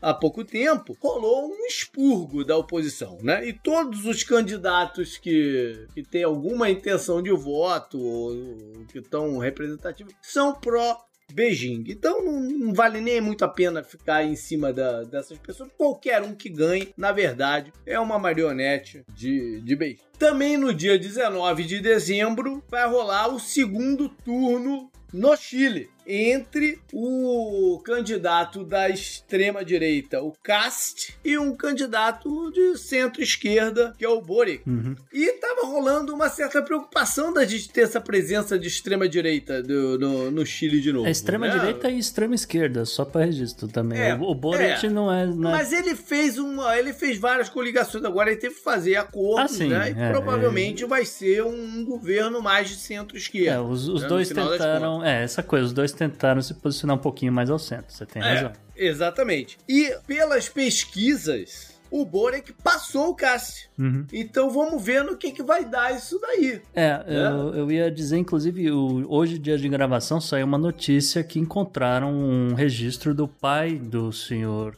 cast na SS. O pai dele era membro do, do partido nazista e tá registrado na SS. É, beleza. Vai me ajudar a cair um pouquinho mais o, o, o Cássio na, Pois é, na co- eleição. coisas peculiares de eleição, né? É isso aí. Bom, é, por fim, dia 24 de dezembro. Olha só, esse é dia de eleição. Né? Esse é dia de você tá pensando no bom velhinho, mas na Líbia o bom velhinho não tem tanto ibope assim. E lá eles vão fazer o primeiro turno das eleições presidenciais. E é, eu vou te falar, cara, para um país que vive ainda um processo de guerra civil, 13 candidatos é muita gente querendo poder nesse lugar, né? Nesse pipi, pra pegar esse rojão, né? É, tem que ver quem que é apoiado pela França, quem que é apoiado Sim. pelos Estados Unidos, Mas, pela é Rússia. muita raça é, de tem- gente, né? Muita raça de gente candidata aí. Pois é, a- tem que- A, a parada. Tem que Eu ver. acho que nem vai. Como é tanta gente, tanto grupo, nem vale a pena a gente também se estender muito aqui. Vamos esperar o segundo turno, Uhum. que vai ser no dia 24 de janeiro. E a gente já vai ter voltado. Sim, Né? pronto, então a tá gente ótimo. consegue dar um panorama melhor. Até porque, sei lá, se essas eleições no final das contas vão acontecer mesmo. Ainda tá tudo muito turbulento, É, né? pois é. Vamos, vamos deixar a coisa funilar mais um pouquinho. Uhum. E bora então para a agenda do passado. Então, a gente começa, olha só, a gente começa dentro desse programa, do tema desse programa, né? Porque no dia 13 de dezembro de 1937, dentro da Segunda Guerra Sino-Japonesa, ali né, vésperas de, de, de Segunda Guerra Mundial, rola um evento que ficou conhecido como o Estupro de Nanquim, onde os japoneses, ocupando a, a China continental, Nanquim era uma das cidades mais importantes da China, quiçá capital naquele, na, na- naquele momento. Uhum. É, ela é ocupada pelas forças japonesas. O governo foge, né? Vai, vai para Hankou e, e eles literalmente queimam Nanquim, é, Nanquim. Não só isso, mas como o general é, Matsui, eu- aí o Vitor pode me, me falar o nome dele melhor, Matsui Iwane, I-W-A-N-E. É isso mesmo. Iwane. Iwane, Matsui Iwane libera geral pra galera. E aí todo tipo de atrocidade acontece. Eles calculam que cerca de 150 mil prisioneiros de guerra foram executados, mais 50 mil homens tenham sido mortos também. Além disso, 20 mil entre mulheres e adolescentes, né, meninas, tenham sido estupradas. Ou seja, foi uma liberada geral para baixar a moral dos chineses durante, durante a guerra. Um povo pacifista. Exatamente. Tem, tem um motivo do Japão de, de ter sido tão pesadas as sanções eh, militares em cima do Japão. O, a gente fala muito, né? A gente tem muito na cabeça as atrocidades eh, dos nazistas na, na Segunda Guerra Mundial, mas as dos japoneses não ficaram para trás. Não só ficaram pra trás, como juntaram as mãos com os nazistas, né? A Exatamente. gente já pode ter uma noção de, do pensamento dos japoneses na época. Exatamente. É que eles fizeram um rebranding depois aí que É. limpou a barra deles. Exatamente. O general Matsui foi um dos generais que o, o- o- o Gustavo comentou lá no comecinho do programa. É verdade. né, que foram condenados pelo Tribunal Internacional Militar do Leste, né, também conhecido como I- IMTFE. A americana adora essas, essas Hum. palavras, né, que que é justamente as iniciais do, do tribunal, que foi coordenado pelos aliados, aí você lê americanos, e foi um dos 48 condenados e acabou sendo executado também eh, em dezembro, se eu não me engano, de eh, 48. Dezembro 14, 1993. Foi quando foi ao ar o filme Filadélfia. E aí você de repente vai até cantarolar na sua cabeça a musiquinha, né, do, do Bruce Springsteen e tal, é, que foi muito marcante, mas o filme também por si é muito impactante, muito marcante para aquele momento que a gente vivia, né, da pandemia da AIDS, é uma pandemia que nunca acabou, né? Mas que foi, de certa forma, ah, controlada, não, não sei se controlada é o melhor termo, mas foi controlada por a evolução no tratamento, no medicamento, mas principalmente por educação. Educação sexual e, educa e, e, se entender como ela funcionava e se lidar com ela. Né? Eu diria um pouco mais também, JP, porque é inclusive a mensagem do filme Filadélfia. A partir daquele momento, criou-se é, legislações para proteger trabalhadores que tivessem o, o, o vírus HIV. Também. Também não, Isso é importantíssimo. No, é. Eu tô, tô, falando até no, no, no, convívio das pessoas e melhoria da qualidade de vida de quem tá portador de saúde mesmo, que eu tô falando, né? For, é que eu me refiro porque às vezes é, os Estados Unidos não, não tem muitas leis trabalhistas, mas essa é uma das que, que é pega. É Você não pode demitir por discriminação porque a pessoa tem um tipo de doença. É, a, é e, e, quando a gente fala 93, é porque é, é pós-governo Reagan. Sim. Né? Que foi muito contra esse tipo de de legislação. É. Né? O governo Reagan foi um governo que cagou para pra AIDS, pelo contrário, até, né? Ele ah, ajudou a discriminar. Ah, você pode resumir dizendo que é muito parecido com um certo governo de um certo país ao sul do Equador. É. Verdade. Bom, mas enfim, o filme é, é fantástico, Tom Hanks, né, com, com Oscar, Denzel Washington, e, e, e, vale a pena ver por um retrato de uma época em que a AIDS era um medo palpável e reforçando, já que o, o Podnext alcança tantas pessoas, a camisinha tá aí não só para prevenir aí, para não engravidar, mas também para te salvar de certas doenças. Então, galera, você que é da farra, usa máscara, passa a mão, passa álcool aí na mão e usa a camisinha. É verdade. O bom é que esse foi um conceito que se enraizou. Não, né? por mais que a gente tenha um relaxamento aí meio, meio recente, por causa, até, até por causa dos tratamentos, né? E, e, e o não crescimento da, da, da, da, doença, as pessoas, de um modo geral, ainda são bem responsáveis. Vamos então para o dia 15 de dezembro, 1890. Foi quando o líder da nação, das nações indígenas, principalmente da nação Sioux, o famoso touro sentado foi assassinado. Hum. E o touro sentado, ele, ele, ele, ele é icônico, né? Pelo nome e pelo que ele fez. Né? Ele era um cara que ele rejeitava a, o convívio com o, os invasores, né?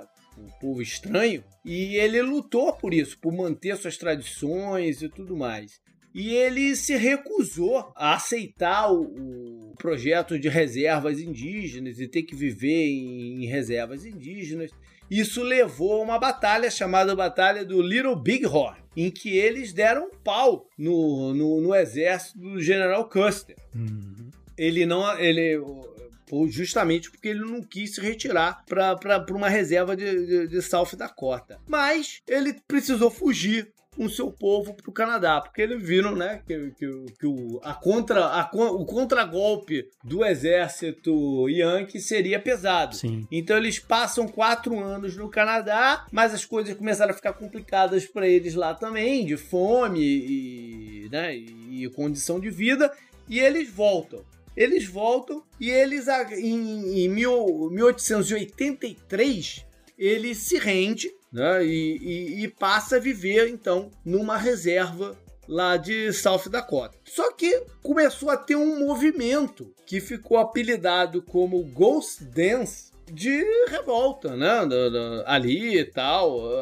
Era uma situação, era uma condição de vida precária, né? Do, do, dos caras, isso gerou, gerou uma revolta. E o governo americano, por, por, por um erro até de inteligência, quando fala inteligência, né? De, no, no, de, de, informações e tal, atribuiu ao Toro Sentado um, um, uma liderança que, não, que ele não tinha nesse movimento. Ele já era um senhor de 95 anos de idade, cara. Uhum. Né? Já, não, já não era mais a dele. Ele tava mais pra touro deitado já, é, né? Nessa idade. Deitado e tal, é verdade.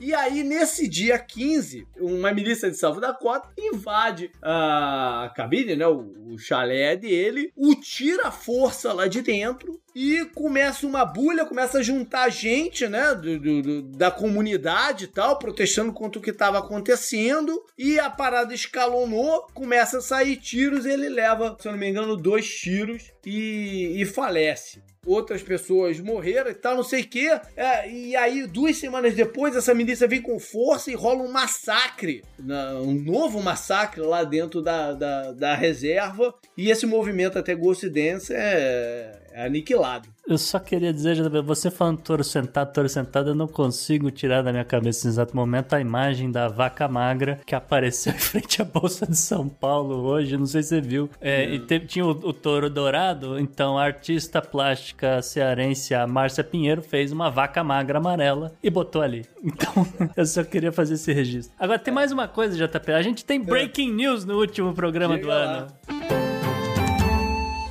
A gente falou no programa sobre Taiwan que eram 15 países que reconheciam Taiwan como a verdadeira China. Pois bem, hoje a Nicarágua do senhor Daniel Ortega resolveu que não reconhece mais Taiwan como um país e agora reconhece a China continental. Olha assim, então, gente- então já tem a baixa da Nicarágua, vai ter a baixa agora da, da Honduras Possivelmente, também, né? possivelmente Honduras e estamos. Honduras e a outra ilha que vai afundar. Então daqui a pouco já são, já são É. duas. 2022 promete. Up next. Hã?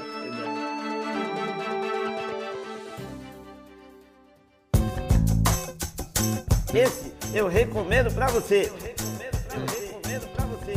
E na dica cultural dessa semana, como a gente vai entrar de férias, vai ter dica de todo mundo, é isso, JP? Olha aí, presente de Natal antecipado. É, tem que deixar a galera entretida. Então vamos começar com o nosso convidado, né? Questão de educação. ah, boa ideia. Não, é verdade. A gente começa pelo convidado. Vitor, você tem uma dica cultural pra galera? Dica cultural é meio difícil, mas eu vou deixar aqui uma indicação de um filme que eu acho bem interessante de assistir, que é Os Sete Cartas Samurais. de Dentro do tema de guerra. é, os Sete Samurais é muito bom. É uma, pra quem gosta de Star Wars, é bom assistir lá pra vocês terem todas as referências. Mas hoje eu vou deixar aqui a Cartas de Ayodhimar, Ah, que é, é assim, pra quem gosta da temática guerra, Carta de Ayodhimar é a minha indicação, é, é bem interessante, é um filme assim que te faz pensar. E te faz ter medo da guerra e te faz pensar assim, em forma de, cara, por que que a gente ainda tem que guerrear hoje em dia? Não tem como viver em paz. Mas tá aí minha dica, essa é minha dica. a dica valeu só pra gente Maravilha. aprender a falar Iwodima. Ayodhimar. Maravilha. Eu vou numa pegada mais leve, final de ano, né? O Bom velhinho chegando e tal. Eu tenho escutado uma série de podcasts. Tá muito em moda, né? Você pegar um tema e fazer uma história em podcast, uma investigação, alguma coisa do gênero. E quando eu quero tirar a minha cabeça de algo das coisas mais pesadas e tal, eu tenho escutado. Tá me faltando um episódio só pra eu fechar. Que se chama The Great James Bond Car Robbery. E o nome já diz tudo o que que é a parada. O carro mais famoso da história do cinema, que é o Alce Martin, que o Isso. James Bond usa no filme contra o Goldfinger. É. é o Esse prateado carro, lá. ele foi roubado de um hangar no aeroporto de Boca Raton, nos Estados Unidos, na década de 90. Ah, mas tinha que ser em boca.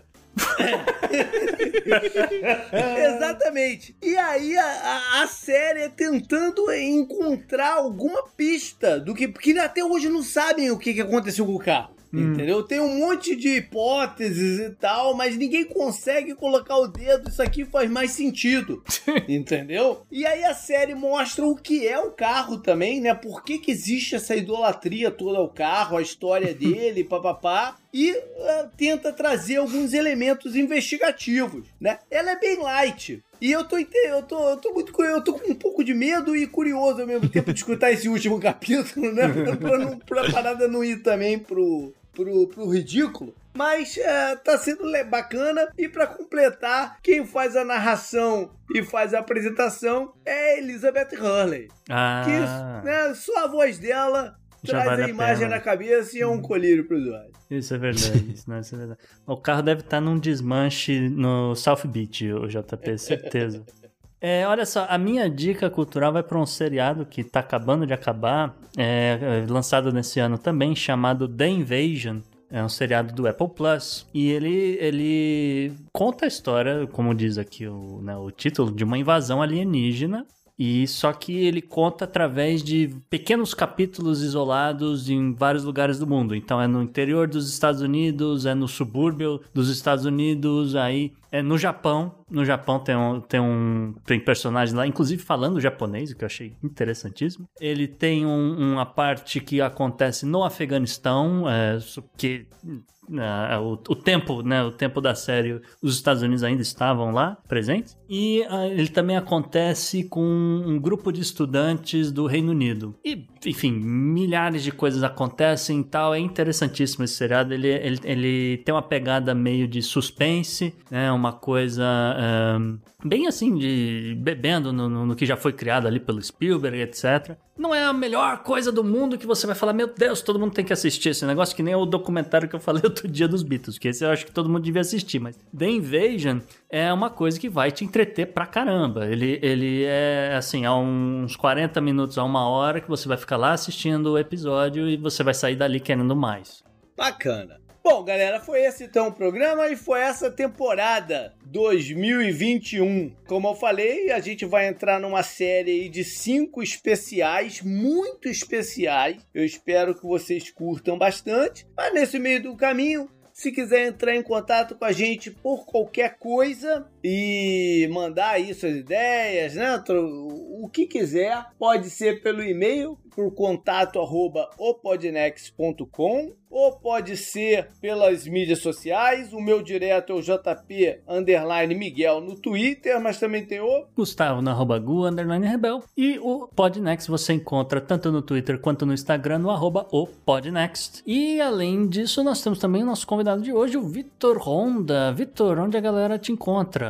Então, no Instagram, o pessoal pode encontrar como arroba no Japão Podcast, que é onde eu posto tudo sobre o podcast. E no Twitter também é no Japão Podcast. Então, em qualquer rede, se você colocar no Japão Podcast, vai me encontrar. E eu vou pedir só um espacinho aqui rapidinho, que do, no mês 12, do dia 6 até o dia 12, a gente teve a semana Podosfera Nipo Brasileira. Olha aí. Que a gente reuniu os criadores de conteúdo aqui de podcast que reside aqui no Japão para fazer um especial, né? Para fazer barulho mesmo, para saber que a gente está aqui, tem gente no Japão criando um conteúdo bem legal e também para o pessoal do Japão que escuta o Podnext conhecer aí o nosso conteúdo. Então, galera, se vocês puderem pesquisar aí Podosfera Nipo Brasileira, vocês vão encontrar o Instagram da pessoa e lá vai ter é, todo mundo que cria conteúdo aqui. Então tem muita coisa legal. E se vocês que ouvem o Podnext e gostam do Japão, segue aí que tem muita coisa. Tem desde do mais otaku, mais nerd,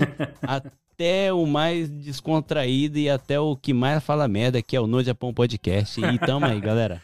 Legal, os links vão estar tá lá no, no post. E lembrar também que nesse período a gente vai municiar o confidencial de, de, de várias formas. Fique Sim. ligado lá também. É isso aí. Valeu, um abraço, galera. Até ano que vem. Até a temporada 3. Até ano que vem.